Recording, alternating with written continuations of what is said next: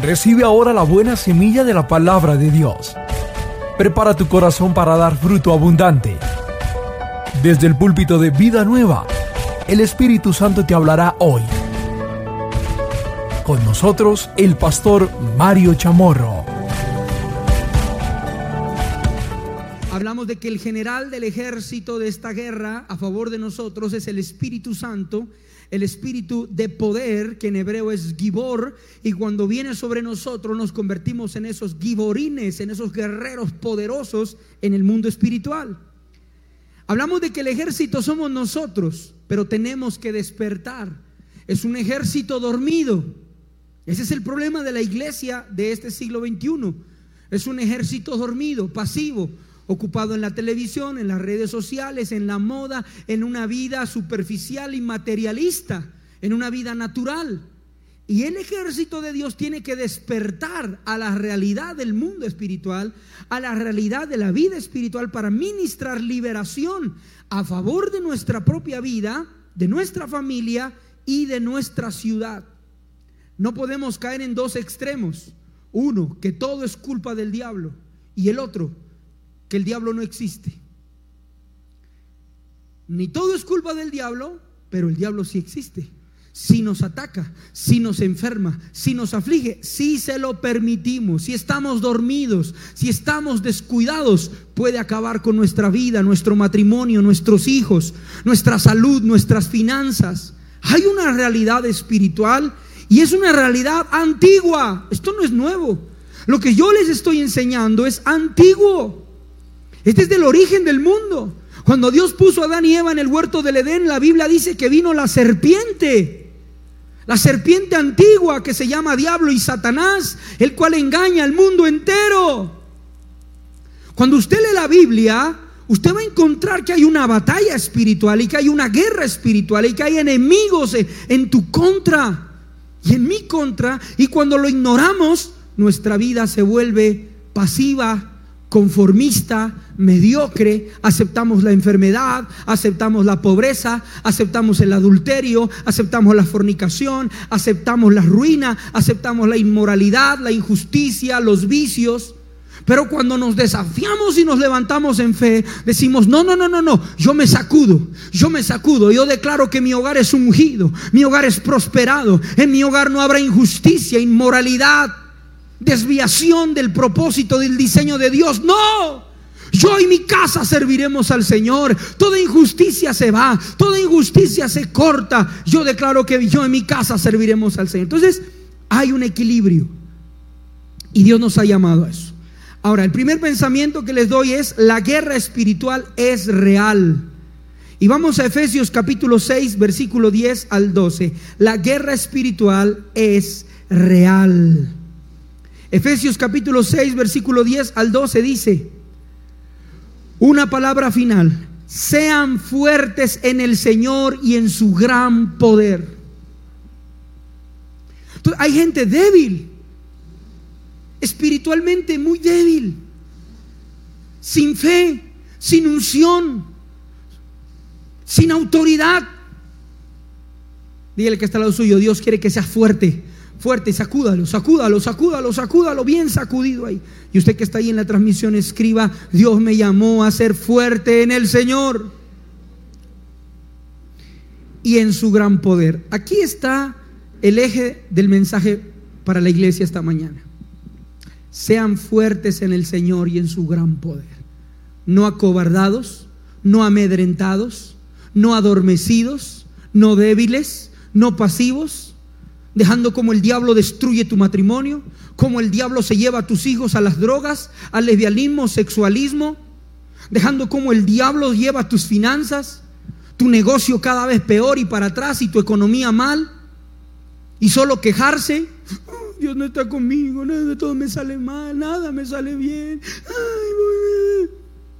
Deja de llorar y comience a guerrear, comience a pelear Llore sí en la presencia de Dios, diciéndole, Señor, perdona mi pecado, perdona mi pasividad, perdona mi injusticia, mi desobediencia, mi inmoralidad, perdona mi desorden, mi falta de administración, mi falta de disciplina, mi falta de estudio, mi falta de dedicación. Perdóname por eso, Señor. Y ahí llore. Pero levántese y diga, diablo, suelta lo que me pertenece. Sueltas a mis hijos. Mis hijos le servirán al Señor. Y te levantas fuerte en el Señor y en el poder y en su gran poder. Entonces Dios no quiere que seas un cristiano débil. En, ore por mí, pastor. No, sino que tú vengas y me digas, pastor, estuve orando por usted. Uy, qué chévere. Pastor, estuve orando por usted esta semana. Estuve haciendo guerra espiritual a favor de su vida y de su familia. Ay, qué rico. Pero un cristiano, ore por mí. Ay, bendito Dios. Santísima Trinidad. Levántate y pelea por tu casa. Pelea por tus hijos. Pelea por tu... Ay, pastor, entonces ya no le voy a pedir oración. No, sí, pídame oración. Pero no dependa de mis oraciones. Porque Dios también a usted lo oye. Dios a usted también le dio fe. Dios también a usted lo ama. Por usted también murió en la cruz del Calvario. Y usted debe de apagar el televisor y ponerse a leer la Biblia. Apagar el celular y ponerse a leer la Biblia. Fortalezcas en el Señor y en el poder de su fuerza. Eso es lo más importante ahora. Mamás fuertes, papás fuertes, hijos fuertes, líderes fuertes, mentores fuertes. Yo quiero y me levanto como un pastor fuerte en el nombre de Jesús. Un matrimonio fuerte y unos hijos fuertes. ¿Cómo? En fe y en oración. En fe y en oración fuerte en el nombre de Jesús. Y se va lo que se tiene que ir en el nombre de Jesucristo de Nazaret. El versículo 11 dice, póngase toda la armadura de Dios para poder mantenerse firme contra las estrategias del diablo. Pues no luchamos contra enemigos de carne y hueso sino contra gobernadores malignos y autoridades del mundo invisible, contra fuerzas poderosas de este mundo tenebroso y contra espíritus malignos de los lugares celestiales. Nuestros abuelos los veían. Nuestros abuelos los veían. Ahora, ¿cómo los llamaban? Porque según el, territorio cambian de nombre. Según el territorio cambian de nombre, pero son los mismos espíritus inmundos. Eh, los griegos les tenían un nombre, los egipcios les tenían otro nombre. En nuestra cultura andina, ¿cómo se llaman? El duende, la patasola, madre monte, la llorona. Son los mismos espíritus antiguos que se manifiestan en las edades, que se manifiestan en los siglos y que las culturas que los perciben, que los ven, les cambian de nombre. Pero eso de que los duendes em, hechizaron a una mujer en nuestras, en nuestras culturas, para los que nos ven en otros países, ah, hay ese, ese mito, digámoslo así, pero que cuando vemos a la luz de la palabra y de los contextos bíblicos nos damos cuenta de que hay muchas cosas tremendas que suceden en el mundo espiritual. Y que el duende tomó a una personita allá en nuestros campos, en nuestras montañas, acá en Nariño, en Colombia, y tuvo relaciones con ella y venía y lo que le dice, eh, eh, acá le, decían, está enduendado o enduendada, decían nuestros abuelos, nuestros padres. Eh, tiene otro nombre al, al, duende que le dicen en algunas partes, el, el ¿cómo es? Bueno, en, el, idioma de teología y demonología son los demonios incubo y sucubo. Son espíritus inmundos que tienen relaciones sexuales con las personas, que dañan su sexualidad y que, los ensucian, impurezas. Y son espíritus antiguos y que cambian de nombre en las diferentes culturas. Y nuestros abuelos o, tatarabuelos lo vieron, el uno le contó al otro y el otro, que vea que esto, que no sé qué. Y son espíritus antiguos. Ay, pastor, ¿qué nos está enseñando? Vuelva a la Biblia, Efesios 6, versículo 12, porque algunos me están viendo como que, que vine a aprender hoy. Porque no luchamos contra gente como nosotros, sino contra espíritus malvados que actúan en el cielo. Ellos imponen su autoridad y su poder en el mundo actual. Ah, estoy en la traducción al lenguaje actual. En la traducción al lenguaje actual. Listo. Lo mismo en otras palabras. Espíritus poderosos en el mundo tenebroso. Entonces, la guerra espiritual es real. El problema es la pasividad de las familias, la pasividad de los padres. Hay mucha pasividad. ¿Qué significa eso, pastor? Que estamos dejando que el enemigo haga lo que quiera y no peleamos. Quietos, hermano. El enemigo se empieza a robar las cosas, detiene, enferma, aflige, deprime y la gente quieta. No, usted tiene mucha autoridad, usted tiene mucho poder, usted tiene mucha bendición de parte de Dios, usted tiene que levantarse. Dígale a tres personas, despiértate.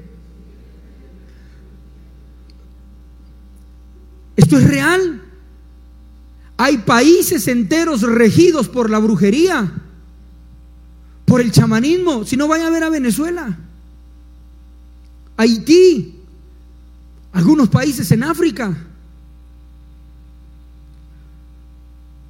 paleros, santeros, macumba, todas las, las, tradiciones de brujería y agüeros acá en Nariño, en Colombia. El yajé, los chamanes, las fuerzas de la naturaleza, las fuerzas de la hierba, las fuerzas del poder del jaguar, de la pachamama, la cultura andina. Es real. El otro domingo les voy a traer la explicación de cómo esto se ha tomado nuestra ciudad los murales, los carnavales. Son homenajes a espíritus antiguos, a demonios. El 80% de las carrozas acá en Nariño son homenajes a culturas míticas de horror, monstruos, calaveras, dragones, demonios, lobos, chupacabras, chacales, jaguar. ¿Qué es eso? Es la realidad de un mundo espiritual que usted quiere ignorar. Pero hay un mundo ocultista. Cuando estudiamos, cuando estudiamos a la Alemania nazi de Hitler, nos damos cuenta que Hitler era un ocultista, un satanista. Cada día ofrecía a un niño judío en sacrificio en su templo satánico que tenía en el búnker. Y ofrecían un niño todas, todas las mañanas en sacrificio. Hitler. Y la única manera que pudieron derrotar fue cuando los aliados entraron en oración y ayuno.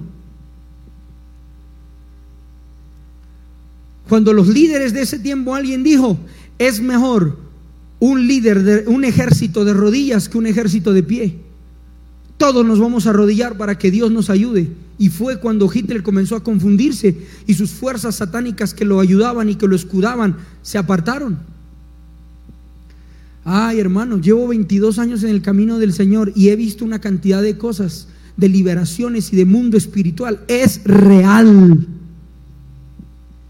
Y hay personas que ven la iglesia Vida Nueva y dicen, un año apenas llevan, un año. Porque hay un mundo espiritual. Nosotros no estamos trabajando en nuestras fuerzas. Estamos trabajando en las fuerzas de Dios y eso es muy distinto. Eso es muy diferente. En mis fuerzas creo que no tendríamos ni una reunión los domingos estuviéramos en un lugar como este, grande, espacioso, bonito, central, en una vía principal. Esto no es fuerza de hombres, esto no es idea de hombres. Es el poder de Dios que está obrando, que está moviéndose, que está manifestándose. Esto se conquistó en el Espíritu primero. Esto se ganó primero en oración, en ayuno. El hecho de que algunos de ustedes estén aquí esta mañana, que dijeron, quiero ir a la iglesia ay, me voy a ir a vida nueva. Eso no fue porque usted, es porque estamos acá orando, ayunando toda la semana y viene una multitud, damas y caballeros. Pero primero se gana en la oración, en la guerra espiritual. En el mundo espiritual, ahí es donde se restaura tu matrimonio. Ahí es donde los hijos obedecen y los hijos sirven al Señor. Ahí es donde el grupo de vida crece y la gloria de Dios se manifiesta. No es porque hacemos hojas bonitas o damos un buen chocolate o damos unas buenas empanadas. empanadas hay en cada esquina. Chocolate hay en todas las casas y en todas las tiendas. Corona, quesada, Luker. No, eso no es. ¿Qué es? Es el poder de Dios en una iglesia que tiene fe, que le cree al Señor, una iglesia que se levanta para tomar la autoridad y tomar la posesión de lo que le pertenece. Entonces hay un mundo espiritual y los políticos están metidos ahí. ¿Qué hizo Chávez? exhumar el cuerpo de Simón Bolívar. ¿Qué es eso? Pura brujería. Necromancia, consultar a los muertos. Y allá lo tienen el cadáver de, de Hugo Chávez. ¿Y qué es Maduro? Ellos son una cantidad de brujería que hay allá. Impresionante. La base del chavismo es la brujería.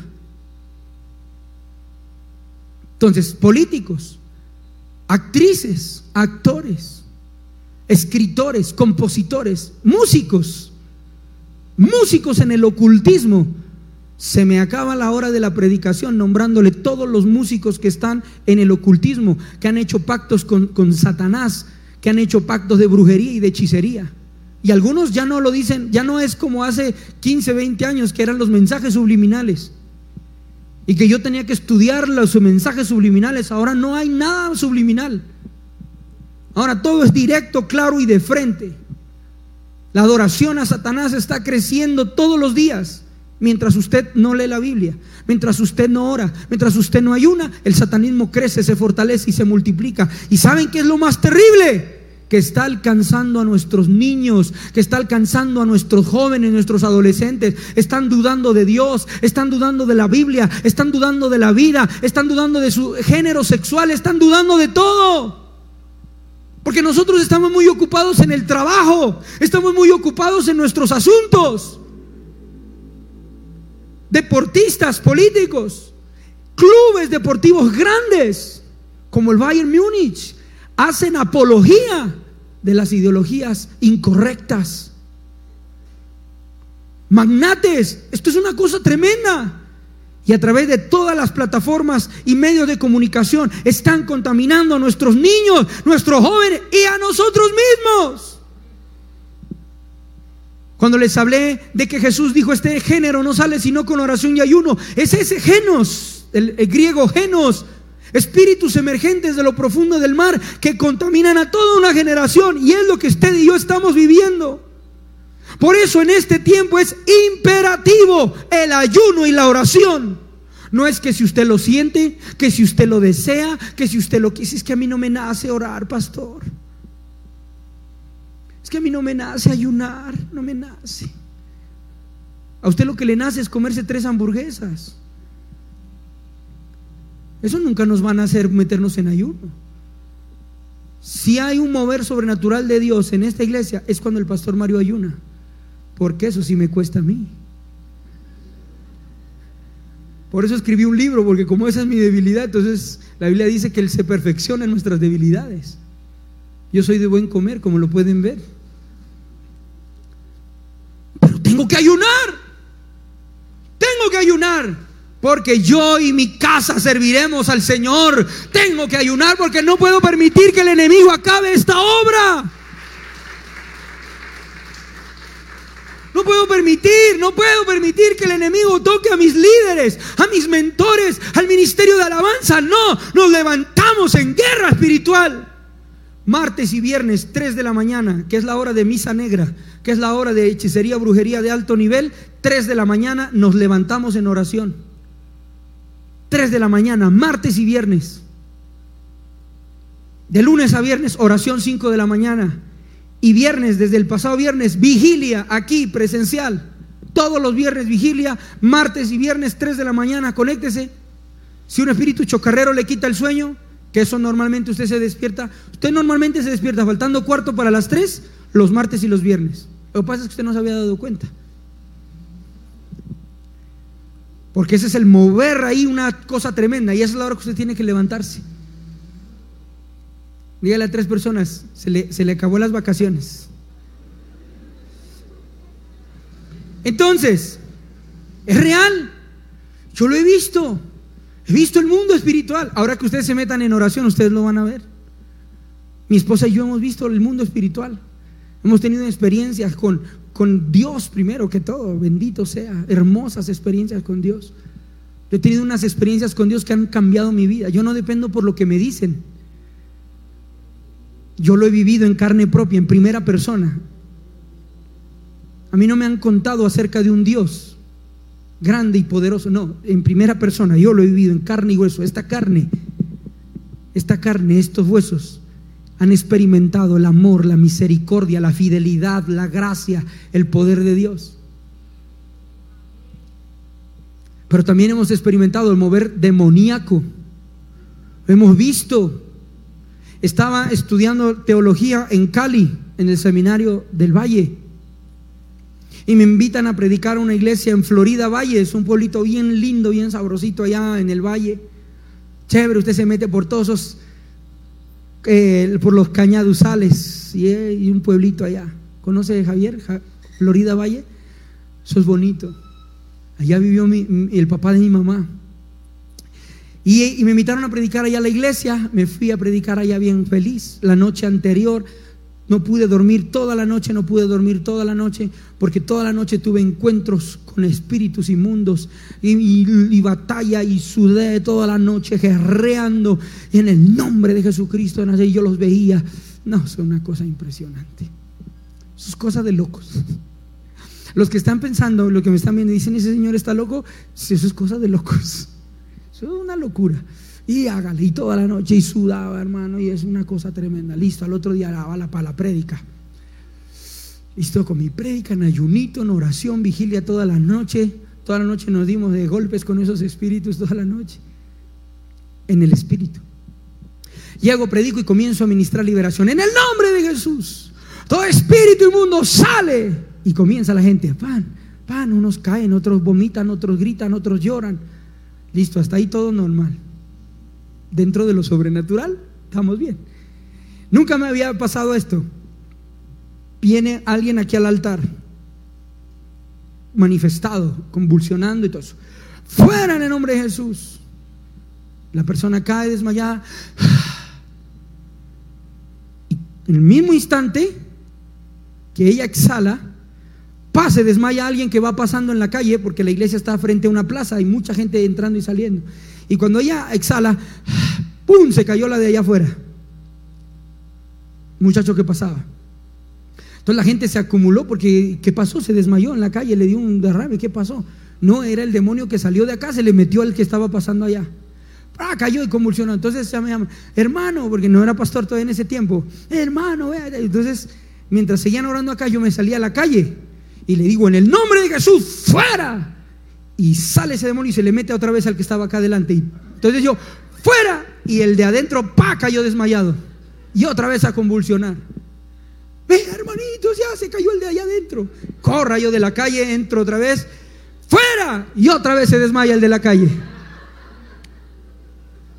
yo no tenía esa experiencia, estoy hablando, yo tendría 18, 19 años, estaba muchacho conociendo toda esta realidad.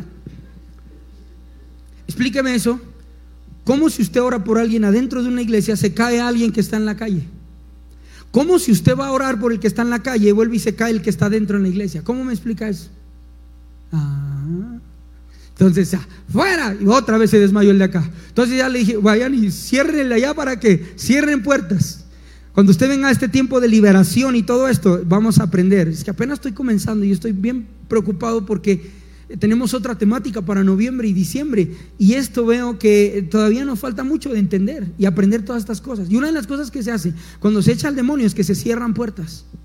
Hay que cerrar puertas. ¿Cómo se cierran puertas, pastor? Por la fe y reconociendo tu pecado, confesándolo y renunciando a él. Porque mientras tengas un pecado, practicando un pecado en tu vida, la puerta está abierta y el enemigo regresa. Y ahí es mejor no sacarlo. Porque la Biblia dice que regresa con siete peores. Bueno, después les voy a enseñar de eso, que eso tienen principios. Pero el principio es cerrar la puerta. Entonces ya fueron allá y cerraron puertas allá. Entonces ya quedó el de acá. Pero resulta que no era cualquier espíritu, era un espíritu que parecía que territorial, con mucha, con mucha manifestación. En el nombre de Jesús vino el pastor de esa iglesia, un pastor lindo, un nombre de Dios. En el nombre de Jesús. Fuera Se quebró el techo. Yo nunca había visto eso. Se partió el techo. Y la, y, la persona quedó libre. Pero la manifestación fue física y hubo una, algo espiritual así tremendo. Yo dije, uy, esto ha sido verdad. Que uno lee en la Biblia y dice, ¿será? Como decimos acá en Nariño, cierto ha sabido ser. Real. Mundo espiritual es real. Y mucha gente no puede dormir, no puede trabajar, no puede prosperar porque hay un ataque espiritual en su contra y no lo ve. Y piensa que eso se soluciona pidiendo más plata prestada. Y piensa que eso se soluciona peleando, enojándose, insultando al papá, a la mamá, insultando a la esposa, insultando al esposo, insultando a los hijos. La gente piensa, así se va a solucionar ese problema. Y ahí el problema es espiritual. Y el problema es espiritual. El problema es que debes hacer las paces con Dios. El problema es que hay un pecado en tu vida que tienes que renunciar y tienes que entregarle tu vida a Jesucristo. Y ya que le entregas tu vida a Jesucristo, tienes que pasar de ser una oveja a ser un león. Porque entiende esto, eres oveja delante de Dios, pero eres un león delante de Satanás. Esto me encanta, me enseñó el pastor David Silvestre. Tú no puedes ir como oveja en medio de lobos. Tú tienes que ir como león en medio de lobos. Como león en medio de lobos. ¿Cuántos quieren eso? Ahora, cuando leemos la Biblia, son muy pocas veces las, partes en que hace referencia a la iglesia como rebaño. Busque los versículos y compárelos como las veces en que la Biblia nos llama ejército, soldados, atletas, guerreros, valientes. Aproximadamente 10 veces nos llama ovejas, rebaño, corderos. Diez veces. Y más de 300 veces nos llama ejército. Tanto así que uno de los nombres de nuestro Dios es Jehová Sabaoth, Jehová de los ejércitos o Jehová de las huestes, varón de guerra. Dígale que está al lado suyo, soy hijo de militar. Pero del verdadero, del verdadero varón de guerra. Entonces usted no puede ser ahí otra cosa. No, él es militar, varón de guerra, con estrategias, con armas, con poder. Jehová de los ejércitos, Jehová de las huestes. Entonces uno entiende mejor el Antiguo Testamento, cuando David enfrentaba todas esas batallas, todas esas guerras, Gedeón. El Antiguo Testamento solo es sombra y figura del Nuevo Testamento, de la realidad espiritual a la que nos enfrentamos. Hordas, miles y miles de demonios contra los cuales usted tiene que pararse y decir, no tocan mi casa, no tocan mis finanzas, no tocan mi familia, no tocan mi economía. Aquí se les acaba el principado, aquí se les acaba el reino. Estuvieron en mi abuelo, estuvieron en mi papá, pero no tocan mi casa, no tocan mis hijos, no tocan a mis nietos. Nos levantamos como una generación pura, justa, libre, bendecida, consagrada al Dios de los cielos. Hasta aquí no se repetirá la historia de divorcio, no se repetirá la historia de alcoholismo, drogadicción, abortos. Hasta aquí llegó. Aquí comienza una historia nueva, la historia de Dios. Aquí comienza la historia grabada con la tinta carmesí. A partir de ahora mi historia se escribirá no con una tinta de pecado, de mancha, de vergüenza sino con la sangre de Cristo. A partir de ahora serán pastores, ministros, misioneros, médicos, doctores, abogados, hijos de Dios, justos siervos del Señor. Eso es una guerra. Dígale a tres personas, una guerra con espíritus antiguos que quieren prevalecer, que quieren abrirse paso y quieren decir, aquí se repite la misma, esta familia es mía. Tuyo, tuyo es el infierno, diablo mentiroso. Mi familia es de Jesucristo. Yo y mi casa serviremos a Jesucristo el Señor. Entonces va a venir, no, tus finanzas son mías. Bueno, canta y canta, alaba, pero con los bolsillos vacíos. Canta, alaba, danza, predica si quieres. Pero tu plata es mía, tu casa es mía, tu carro es mío. Entonces nos toca decirle, suelta la casa, sueltas el carro, suelta la finca, suelta el negocio, suelta la empresa, suelta. Te remuevo de las puertas. Dios abre, nadie la puede cerrar. Uy, faltaron los amenes. Puerta que Dios abre, nadie la puede cerrar. Y puerta que Dios cierra, nadie la puede abrir. Alabe al Señor sin timidez.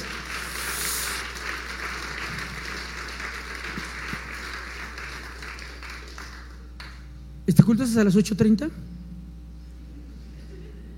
¿Hasta las 10? Este culto se acaba a las 10. Faltan 5 para las 10. Este es a las 10, el otro es a las 11 y media. Este culto es de, 8 y media a 10. Por eso faltan 4 minutos. Santo Dios. Y apenas estoy comenzando. Apenas estoy comenzando. Vean, tienen que venir el miércoles. Porque el miércoles continúa. Y si alguien por alguna razón de fuerza mayor, tiene que conectarse a la transmisión. Porque Dios nos está levantando como una iglesia guerrera. Toma lo que le pertenece. Que toma lo que es nuestro.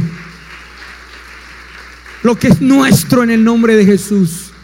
¿Y por qué es suyo? Porque Cristo lo compró con su sangre en la cruz del Calvario.